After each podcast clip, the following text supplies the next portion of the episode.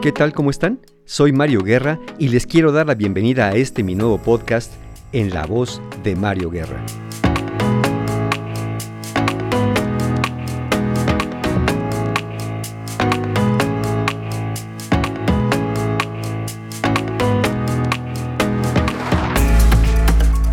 ¿Qué persigues tú en la vida? O mejor debería ser la pregunta, ¿persigues algo en la vida? Y si no persigues nada, ¿querría decir que tu vida no lleva rumbo, ni sentido, ni tiene significado? ¿O es que has aprendido a vivir con lo que la vida te dé y eso algunos lo llaman mediocridad? La pregunta es genuina, la pregunta es auténtica. ¿Persigues algo en la vida? Y si persigues, ¿qué es lo que persigues? Bueno, de eso se trata justamente nuestro episodio de hoy y yo quiero darles las gracias por estar una vez más, otra semana, justamente en un nuevo episodio de mi podcast. Así que con esta pregunta y pensando cada uno su propia respuesta, pues, ¿por qué no? Comenzamos.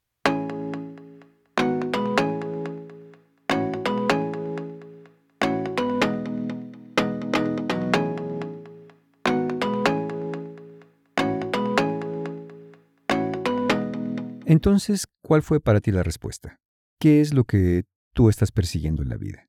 Mira, independientemente de lo que hayas contestado, y tal vez contestaste que nada, y tampoco estaría mal, ¿no? Que nadie te diga que, que porque no persigues nada no tienes sueños. Se pueden tener los sueños sin tener que estarlos persiguiendo. Pero bueno, como dije, por principio de cuentas, cualquier cosa que tengas que perseguir nos da una idea clara. Y la idea es que si eso que vamos persiguiendo se está alejando o está huyendo de nosotros. Digo, porque pues hay cosas que una persona podría alejarse o huir de nosotros, pero hay otras cosas que no necesariamente tienen esa conciencia o esa voluntad de percibirnos y después eh, rechazarnos como para huir de nuestra vida. ¿A qué me refiero? ¿Qué cosas solemos perseguir? Bueno, solemos perseguir de las cosas más comunes la felicidad, algunas personas persiguen la fama, la fortuna, la riqueza, el poder. Algunos persiguen una vida idealizada, otros van persiguiendo o en búsqueda del significado de la vida. Algunos persiguen causas nobles como la verdad, la justicia, e incluso hay personas que persiguen causas perdidas. ¿A qué me refiero con una causa perdida?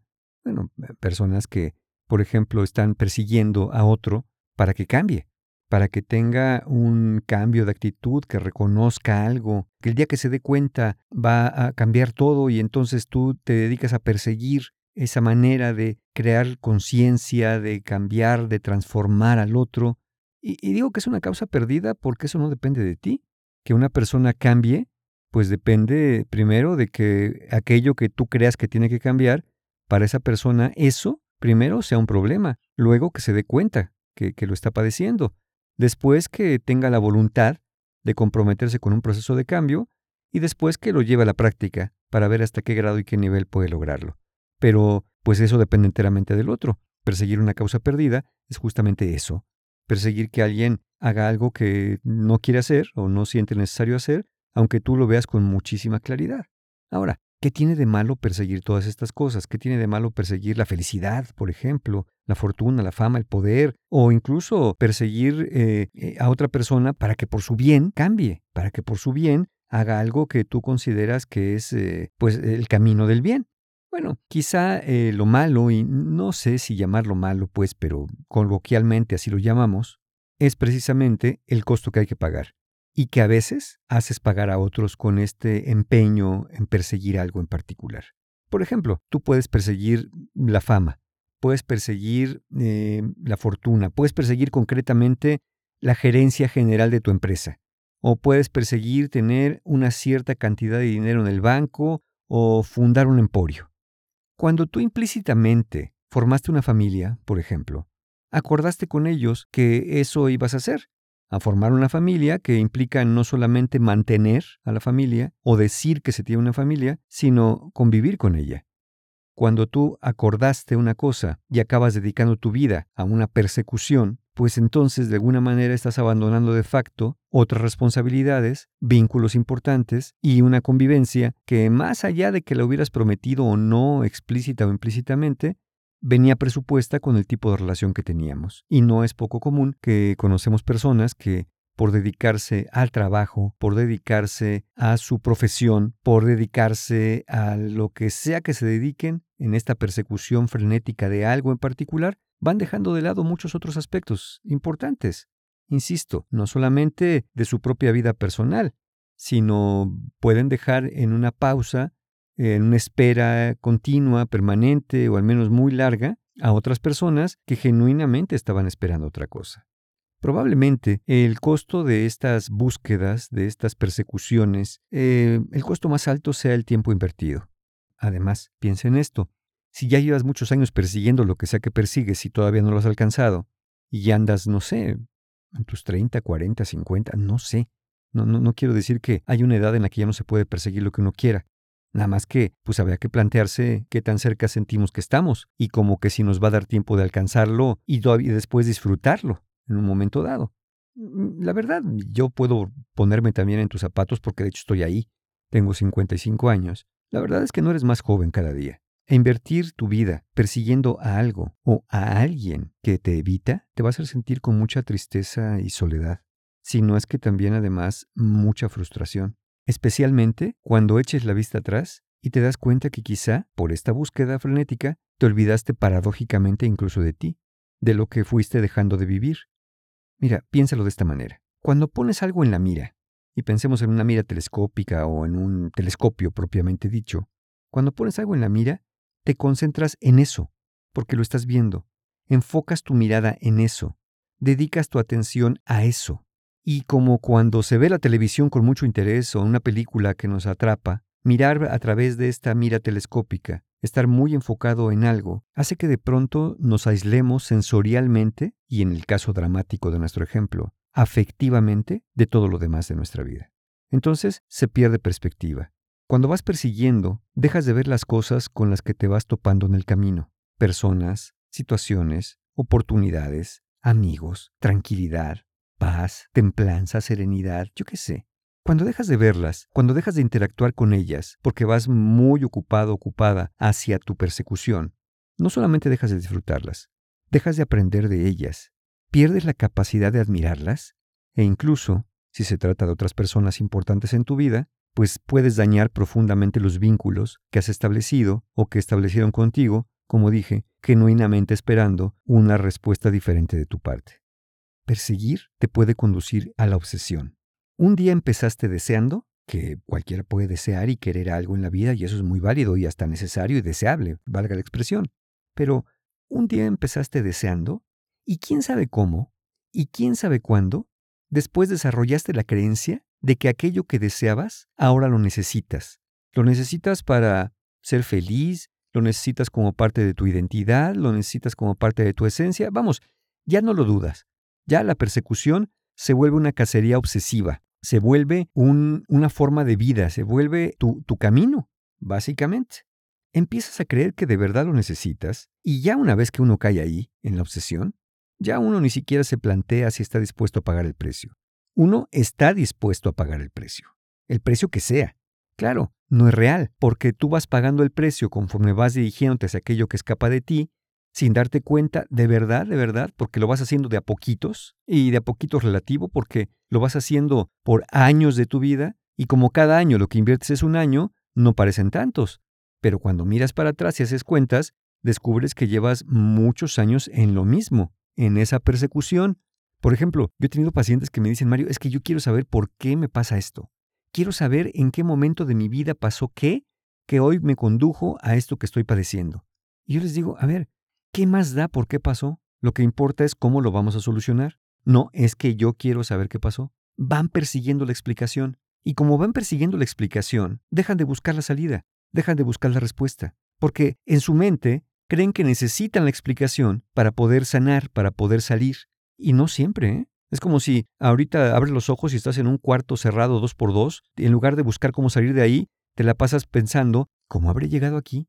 ¿Quién me metió? ¿Por qué me metió? ¿Qué espera de mí? ¿Qué quiere de mí? Eh, ¿Me explicó? Empiezas a perseguir esa idea que no te va a sacar de allí, que a lo sumo te dará una explicación, pero no te va a mostrar la salida. Yo creo que lo más importante es salir de allí y ya después veremos si nos da tiempo o interés encontrar la explicación. si, si vas en esta persecución, si estás dispuesto a pagar el precio que sea, pues la verdad es que vas a acabar pagando el precio que sea. Como dije, pero como no te das cuenta porque lo vas pagando en abonos, lo vas pagando cada día de tu vida que estás en obsesión, lo pagas con un día de tu vida, igual cada mes, cada año, pues son pagos chiquitos, son abonitos que no parecen tantos hasta que haces cuentas y te das cuenta que, que compraste con intereses muy altos. A lo mejor hasta idealizas que cuando alcances eso, cuando logres que aquella persona cambie, cuando encuentres la explicación de en qué momento de tu infancia ocurrió qué para que hoy estés así, cuando por fin logres aquella cantidad de dinero en tu cuenta bancaria o el reconocimiento por ser un gran lo que sea, a lo mejor verdaderamente idealizas que cuando tengas eso y solo eso, desde su propio lado y su propia naturaleza, es lo único que es capaz de darte la felicidad o lo que sea que estés buscando. Lo que quiero decir es que parecería ser que no hay otra cosa. Parecería ser que eso para ti es la única posibilidad de encontrar lo que sea que busques. Que al final, pues, como decía o dice el budismo, eh, todos los seres vivos queremos ser felices y dejar de sufrir. Entonces, parecería ser que eso que está ahí afuera, que ese es el camino. A veces incluso cuando caes en una obsesión tan grande, te olvidas incluso de las razones por las cuales perseguías lo que perseguías, porque porque ya perdió sentido las razones. Vas en el camino del poder, vas en el camino de la fama, vas en el camino de la reconciliación con aquella persona que ya te dijo que no quiere tener nada que ver contigo, pero tú insistes en que sí porque son almas gemelas, porque ya pasaron mucho tiempo juntos, porque se invirtió mucho en esta relación, porque cómo vas a desperdiciar, etcétera. ¿Me explico? Ya, ya se pierde el sentido. Ya nada más parece ser que es lograr eso porque hay que lograrlo porque, porque es lo que se ha estado buscando se pierde las razones y a veces cuando llegas allá y, te preguntas, ¿y para qué hice todo esto? Podrás responder, lo hice por mi familia, lo hice por mi seguridad, lo hice por mi felicidad, pero lo dramático sería que llegando a eso, alcanzando lo que sea que persigues, descubras que ni era tan así, que aquello que buscabas no era la fuente inherente de la felicidad. Vamos, capaz que hasta te fue alejando de ella. No digo que así sea, digo que es una posibilidad porque finalmente lo es, sobre todo cuando caemos en persecuciones obsesivas. Porque cuando eso pasa, una vez que lo alcanzas, ¿qué? ¿Te va a dar satisfacción? Sí, claro, por supuesto. ¿A quién no le da satisfacción decir, ya lo logré, ya tengo este puesto, este reconocimiento, esta cantidad de dinero? Eh, eh, lo decimos así coloquialmente, ya la hice, ya la armé, pero, pero esa satisfacción pues tiende a ser más bien pasajera porque una vez que festejamos y celebramos y echamos la casa por la ventana, invitando a los amigos a festejar y celebrar nuestro logro, al otro día amanece y nuestra vida está allí y aquello ya se logró. ¿Y ahora? Ajá. Esa satisfacción que puede ser pasajera, el reconocimiento de los demás, ¿no será realmente un intento de acallar esas voces obsesivas que te ordenan que tienes que ir para allá y que la única manera de ser feliz es llegando allí? Peor aún, ¿qué pasa si no lo alcanzas? Uy, pues gran frustración, gran enojo, gran tristeza, a veces vergüenza de sentirse una persona inadecuada, incapaz, cómo es posible que no logre eso que, y luego hasta decimos que todo mundo logra, cuando no es cierto, y no porque no puedan, porque a algunos no les importa, pero como tú dijiste que ese era lo correcto, que ese era el camino a la felicidad, pues entonces todos deberían quererlo, todos deberían seguirlo, pero pues no. Si no lo alcanzas, frustración. Pero ¿qué pasa si ya eres obsesivo, eres obsesiva, y luego te ves obligado a renunciar? Bueno, resentimiento con las circunstancias, con la vida, con las injusticias, porque ¿cómo es posible que hayas tenido que renunciar a tu sueño, a lo único que te iba a dar la felicidad? Digo, si lo describes como lo único que te va a dar la felicidad, pues sí se siente feo. Si descubres que, o describes más bien, o describes y descubres que eso era una forma, era un camino para llegar allá, a lo que quieres llegar, pues entonces si el camino se te cierra, pues entonces buscarás de qué otra manera puedes hacerlo. Si lo que te importa más es el camino, si lo que te importa más es la persecución, pues entonces se te va a cerrar el mundo, literalmente. Hablé hace un momento de perseguir causas perdidas y de algunos ejemplos, pero a veces una causa perdida también es aferrarse a una relación, a querer salvarla cuando pues eh, ya ni con terapia intensiva. A veces nos quedamos en un lugar así, persiguiendo una solución mágica, una solución de cero consecuencias, para no sentirnos culpables, o con la esperanza verdaderamente de, de, rescatar algo. Y vamos persiguiendo a través de, vamos a terapia, pero vamos a, a una limpia, pero vamos a que nos lean las cartas, pero vamos a echarle ganas, pero ahora sí vamos. Y entonces ya probaste de todo, dos, tres vueltas, lo mismo, en lugar de asumir esto no está funcionando, esto no lo sabemos llevar, tenemos que cesar esta persecución el uno del otro, o yo te persigo y tú me huyes. Ya no voy a hacer eso. Tú puedes huir lo que quieras. Yo ya no te voy a perseguir porque porque estoy invirtiendo mi vida en eso. Eso puede ser una causa perdida. En todos los casos, perseguir causas perdidas el costo es muy alto. Insisto, esperar algo de otro, por ejemplo, cuando se hace evidente que no quiere, no sabe o no lo puede dar, pues pierdes tiempo, pierdes tu vida. A lo mejor, a lo mejor esta búsqueda, esta persecución, desde que sea lo que sea que vas persiguiendo, es algo que está pasando afuera. Es decir, esperas un evento, un marcador, un hito en la vida. ¿Y qué tal que la persecución deba de ser hacia adentro? Estás buscando afuera el rumbo de algo que a lo mejor lo tienes que buscar en tu interior. Por ejemplo, una causa perdida es estar buscando que alguien te acepte, que alguien te ame, que alguien te comprenda. Entonces, cuando buscas afuera algo que dices que necesitas, insisto, amor, comprensión, aceptación, muy probablemente es algo que tú no has aprendido a darte. No has aprendido a darte aceptación, no has aprendido a darte amor, no has aprendido a comprenderte. Entonces, crees que si lo buscas afuera, que si lo persigues afuera, lo vas a encontrar y vas a estar en paz. Pero por eso no lo alcanzas, porque no está afuera. Es como, como esta metáfora del perro que se persigue su propia cola. Pues nunca la va a alcanzar porque siempre que la persigue, pues la cola huye más rápido aparentemente, pero huye a la misma velocidad, es decir, no es alcanzable. Y si algún perrito fuera flexible y se le alcanza, seguramente no la va a pasar bien, porque se va a dar cuenta que, que era parte de sí. Lo que tenía que haber hecho, si de verdad quería alcanzarse la cola, era dejar de correr, dejar de perseguirla, curiosamente.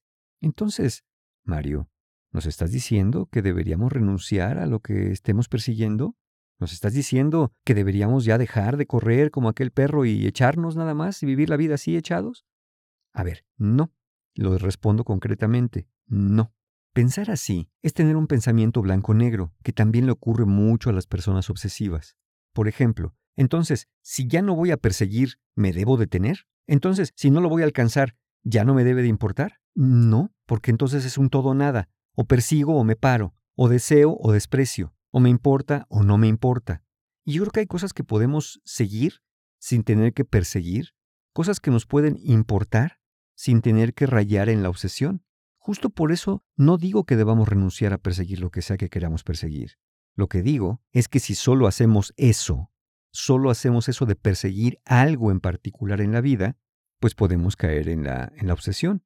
Incluso tan, tan no creo que, que debamos dejar de perseguir nada, que yo creo que se han hecho grandes cosas como logros, descubrimientos, invenciones, por la perseverancia de alguien de alcanzar un sueño, de perseguir un sueño. Eh, la cuestión es que aquellas personas pues también tuvieron que hacer algunas renuncias, renuncias a otros aspectos de su vida que para ellos probablemente valió la pena, o no eran tan importantes y que lo importante era alcanzar aquello que al final lograron y que pues le podremos estar muy agradecido al inventor de la rueda, al que inventó eh, el foco, en fin, a todos esos inventores que han hecho cosas, algunos propositivamente y otros por casualidad, dicho sea de paso, que hayan dedicado sus vidas algunos, pues a que hoy vivamos mejor, como quiere que eso se defina.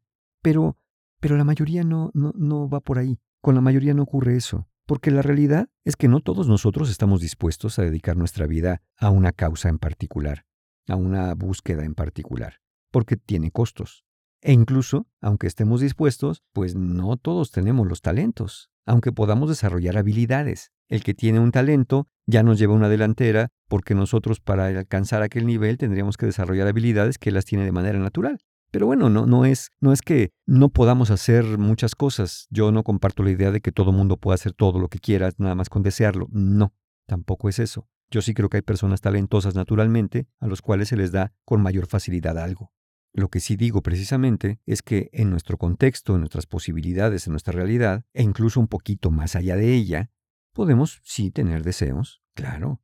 Podemos dedicar parte de nuestra vida a algo en particular, sí, por supuesto incluso a trascender nuestras propias limitaciones. Claro que sí. Eso no tiene, desde mi punto de vista, nada de negativo. Incluso parece noble morir en el intento de alcanzar algo, sobre todo algo que se ha perseguido durante toda la vida. Y es verdad que cuando eso pasa, esas personas que, que mueren escalando una montaña o descendiendo al océano, al fondo del mar, eh, o, aquellos que mueren trabajando, ¿no? Que decimos, no, es que él se murió en la raya, ¿eh? Así en, su escritorio, ahí quedó muerto. Y dices, bueno, eso podría ser como un ejemplo inspirador, producto del espíritu humano, si quieres verlo así. Pero yo pienso, morir en tu escritorio, solo o alejado de las personas que amas, nadie puede, vamos, habitualmente decidir de dónde se va a morir, cuándo se va a morir. Pero, pero morirte en esa raya, porque te pasabas más tiempo en la oficina que en la casa con los tuyos, no sé, no sé. Morir en una montaña, mm, morir en el intento de un descubrimiento, está bien. Si eso es lo que quieres. La pregunta es, ¿eso es lo que quieres? ¿Morir en esta persecución para que se diga que de ti, que te moriste en la raya? ¿Para servir de inspiración al espíritu humano? Esa respuesta no la tengo yo. Yo creo que más bien lo que deberíamos preguntarnos es realmente qué queremos y para qué queremos lo que decimos que queremos. Porque una cosa es lo que queremos y otra cosa es el para qué. Yo puedo querer un vaso con agua de limón para refrescarme. Yo puedo querer que alguien ya llegue, que no ha llegado, que estoy esperando, porque quiero calmar mi angustia. Entonces, ¿qué queremos? ¿Para qué lo queremos? Y, si ya estamos en una búsqueda obsesiva persecutora, ¿qué precio estamos pagando en su búsqueda? Ya no cuál estamos dispuestos a pagar, no, porque ya lo estamos pagando. Desde que se introduce la palabra obsesión, ya estamos pagando un precio. Y de pasada, ya que estamos en las preguntas, pues también preguntarnos si no eh, involuntariamente alguien está compartiendo los costos de algo que ni siquiera es su persecución, como dije hace un momento la familia, la pareja, los hijos, los amigos, a los cuales puede ser que hayamos dejado un poco en el camino porque, porque la mente nos lleva hacia aquella persecución obsesiva de lo que sea que estemos buscando. De ser así, lo trágico del asunto, pienso yo, sería darte cuenta que después de cierto tiempo de tu persecución hacia donde vayas, darte cuenta que tú puedes perseguir lo que sea, pero que a ti, a ti ya nadie te persigue, porque tú nunca fuiste la obsesión de nadie. Es decir, te pueden querer, te pueden tener paciencia, pero si nunca estás, y, no me refiero nada más al espacio físico y tiempo, si nunca estás, porque tu cabeza, porque tu corazón está en otra parte, pues creo que una persona sana diría, pues yo qué hago aquí, esperando qué, persiguiendo qué, porque si no se vuelve una persecución, tú persigues lo que persigues, el otro te persigue a ti y a ver a quién persigue al otro. Entonces, probablemente voltear y mirar que a ti ya nadie te persigue porque pues no te hiciste la obsesión de nadie, sea un momento un tanto tardío para corregir el rumbo, si es que llegas hasta allá. Entonces la propuesta puede ser no, no, dejar, como dije, no, no abandonar ninguna búsqueda, sueño, persecución, si no queremos, no. Sino la propuesta podría ser mirar hacia los lados, darnos cuenta cuántas otras cosas estamos dejando de ver, de valorar, de apreciar, y si sobre todo, sobre todo, si aquello que perseguimos no es una causa perdida. La propuesta no es renunciar a nuestro llamado, a nuestros sueños, sino la propuesta es a no dejar de vivir la vida mientras vamos buscándolos. La idea es perseguir algo en lo que realmente crees, algo que verdaderamente ames, porque cuando persigues algo en lo que crees y algo que amas, eso, eso no te va a pedir el sacrificio de renunciar a tu propia vida o al resto de tu vida. La obsesión sí, la obsesión te pide como requisito que renuncies a todo lo demás, que solo le dediques tiempo a ella y a nada más, porque te dice que no tienes tiempo ni energía para otra cosa. Esa es la diferencia entre la búsqueda obsesiva y la búsqueda de tus sueños. La idea, pues, sería, en lugar de perseguir, dejarnos acompañar, dejarnos acompañar por la felicidad, dejarnos acompañar por los logros, dejarnos acompañar por los nuestros, dejarnos acompañar por lo que en la vida va surgiendo, mientras que seguimos por el rumbo de lo que estamos buscando. Es dejar la obsesión para desarrollar flexibilidad e incluso con ella poder redefinir nuestras metas y tener caminos y hasta objetivos alternos. Por eso es importante saber qué quieres, pero para qué quieres lo que quieres. Porque a lo que vas a ir es al para qué. El para qué tiene muchos cómo. Si no es en este camino, va a ser en otro o va a ser en otro. Cuesta mucho, mucho hacer eso. Cambiar de rumbo, cambiar de camino, dejar de perseguir cuesta mucho cuando has puesto tu vida al servicio de tu ego, que ya no te deja cambiar, que ya no deja que tomes otro rumbo, o que incluso no te deje reconocer que puedes estar cometiendo un error. Al final, como dije, Toda meta, todo objetivo tiene un para qué. Y tal vez, tal vez, quizá convenga adentrarnos en persecuciones más colectivas. Es decir, dejar de buscar solamente, solamente, recalco, la persecución individual, para también incorporarnos a una búsqueda más colectiva de un bienestar para todos, para los nuestros, si quieres verlo así. Al final, somos seres sociales y vivimos no solamente en grupos, sino que dentro de esos grupos formamos vínculos importantes, formamos relaciones importantes. Quizá lo que valga la pena al final sí es la búsqueda de la felicidad, como se dice poética, filosófica o metafóricamente, pero no de la felicidad egoísta o hedonista, sino de la felicidad colectiva, la del todos dentro de un todo, de un colectivo al cual pertenecemos, de una familia, de una sociedad, de una cultura, de algo que nos dé identidad. Cuando perdemos el rumbo quizás es cuando nos olvidamos de los otros para pensar solo y únicamente en nosotros, cuando en realidad en, en, lo que estamos pensando es en lo que nuestra mente obsesiva nos ordena que pensemos. Cuando uno se enfrasca en su propia persecución obsesiva, abandonando al resto, estoy convencido que uno acaba por abandonarse a sí mismo a la obsesión de lo que sea que se haya apoderado de tu mente. Para mí, la idea importante es que lo que persigas en la vida te vida y no que acabe por quitártela.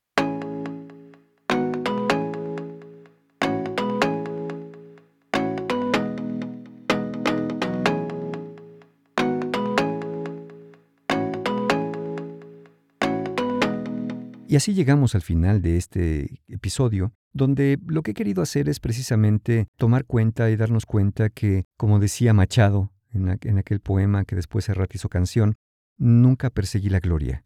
Es decir, para mí perseguir algo necesariamente es garantía de que eso, sea lo que sea, me va a llevar un camino muy agitado, un camino quizá de mucha frustración, y que no sé si me va a devolver algo de lo que he invertido en él. Pero si para ti vale la pena, persíguelo. Persigue, como se nos ha dicho, persigue tus sueños, persigue tu felicidad.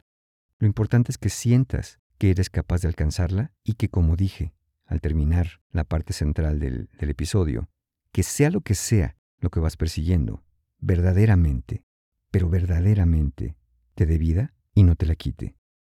Porque el tiempo y la vida quizás son las cosas más irrecuperables que tenemos y no hay nada más frustrante que voltear atrás y darnos cuenta que hemos estado persiguiendo causas perdidas.